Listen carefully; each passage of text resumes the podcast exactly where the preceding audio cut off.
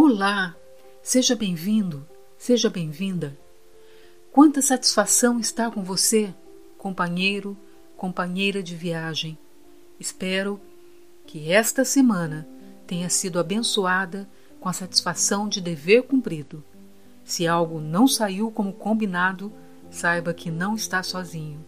Juntos, eu, Patrícia Santos, e você, meu companheiro, companheira de viagem, neste 38º episódio da jornada semanal de autoconhecimento, na qual vamos tratar o tema Você quer ser um líder de sucesso? Na semana passada, nós conversamos sobre a procrastinação e vimos quanto ela atrasa a nossa vida e a nossa capacidade de alcançar o sucesso. Então, quando se pergunta, você quer ser um líder de sucesso? Tenho a certeza de que a resposta é afirmativa. Quem não deseja ter sucesso, ser bem-sucedido, alcançar suas metas, realizar seus projetos de vida, ter uma vida confortável, enfim, ser feliz? Mas o que é preciso ser feito para alcançar tudo isso? Não há, com certeza, uma varinha mágica que possa transformá-lo da noite para o dia numa pessoa de sucesso mas podemos averiguar em que essas pessoas têm em comum quanto às suas atitudes. Você sabia que são inúmeros os líderes de sucesso que começam seu dia antes de nascer do sol? Vejamos alguns exemplos. Jeff Bezos, fundador e CEO, presidente da Amazon, atual homem mais rico do mundo, acorda às 5 horas. Kobe Bryant, jogador de basquete, multicampeão do, da NBA, medalhista olímpico, ganhador do Oscar e empresário de sucesso. Acorda 5. Oprah, apresentadora, vencedora de prêmios, considerada a mulher mais poderosa americana, empresária bem-sucedida.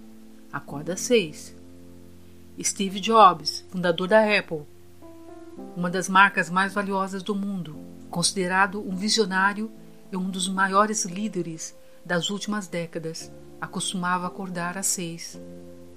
Gisele Bündchen, modelo internacional e atriz, entre as modelos mais bem pagas do mundo, ativista ambiental e empresária de sucesso, acorda às cinco e meia. Por que eles acordam tão cedo? Pelo desejo de alcançar um alto nível de desenvolvimento pessoal produtividade e prosperidade que essa prática possibilita. Vocês devem estar se perguntando como é que o fato de acordar cedo pode fazer a diferença? E a resposta que lhes dou é que, primeiramente, é necessário refletir, estabelecer um propósito para nos dispormos a um compromisso com seriedade. Reflita um pouco sobre como tem acordado. Animado? Disposto? Ou desanimado e cansado? Como tem passado o seu dia? Sente que está no controle ou quando vê, já perdeu preciosas horas no dia? Tem conseguido cumprir os objetivos ou procrastinado? Essas são perguntas importantes para quem decide acordar cedo. Acordar antes do nascer do sol não é somente uma ação qualquer, torna-se um estilo de vida para quem deseja desenvolver o seu potencial. É importante questionar-se por que é bom acordar cedo? Como será a sua vida ao alcançar essa mudança? Ao acordar mais cedo, você poderá começar um hábito de meditação, por exemplo, fazer uma caminhada, uma leitura, estudar, preparar-se mentalmente para o dia que vai começar com bons pensamentos repleto de energias positivas de que tudo vai dar certo. Sabemos que para conseguir acordar cedo na sua melhor disposição, o ideal é uma quantidade mínima de sono, de 7 a 8 horas por dia.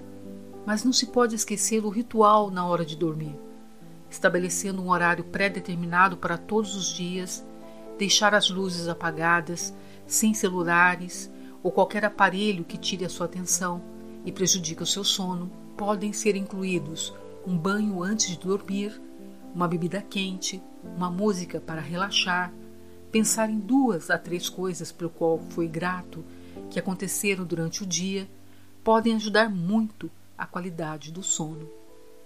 A maioria das pessoas reclamam que não conseguem de jeito nenhum acordar cedo, mas não levam em consideração que é real o fato de que a mente é capaz de te acordar. Basta sentir-se motivado para as atividades que escolher naquelas duas horas antes de ir ao trabalho. São duas horas que lhe pertencem para fazer a atividade que desejar, em detrimento dos horários que temos que cumprir no trabalho, em casa, durante a realização das atividades durante a semana. No final das contas, você ganha duas horas de presente para dar mais qualidade em sua vida e cabe a você definir essa, essas atividades. Mas para dar certo, convém determinar o tempo para executá-las. Como exemplo, das 5 às 5 e meia, acordar, se preparar para uma meditação. Das 5 e meia às 6 horas, a leitura de um livro. Das 6 às 6 e meia, exercício. Das 6 e meia às 7, acesso à internet. Das 7 às 7 e meia, banho e café da manhã. Das 7 e meia às 8, ida ao trabalho. Com esse prévio agendamento, tenha certeza de que você se sentirá mais no controle de sua vida, realizando as atividades com tranquilidade, seguindo um horário, sem apressar, sentir atenção, ansiedade por chegar atrasado no trabalho. E você pode, enquanto a maioria dorme, ver o sol nascer, um espetáculo da natureza. E ter um dia produtivo, mais saudável, criativo, pronto para aceitar os desafios da vida e ser um líder de sucesso. Se mesmo após de tudo o que foi dito, você achar que essa é uma ação impossível de ser executada, importante lembrar que todo hábito requer esforço e a decisão de que é o melhor para a sua vida depende exclusivamente de você.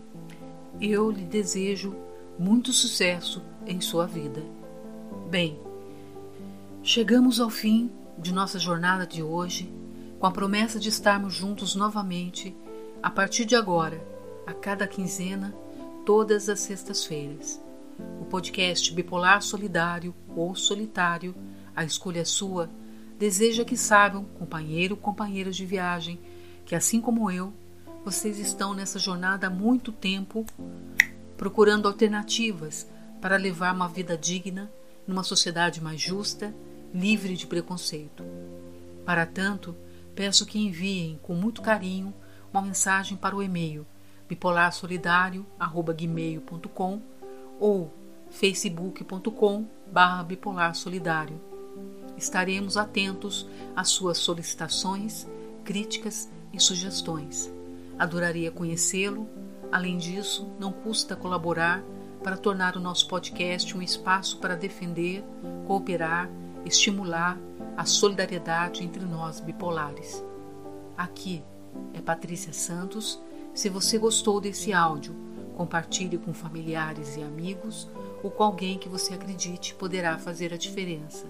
Às vezes, uma palavra solidária pode ser o acalento de uma alma nos momentos de seus tormentos. Seja você um mensageiro de boas novas. Até a próxima jornada de autoconhecimento.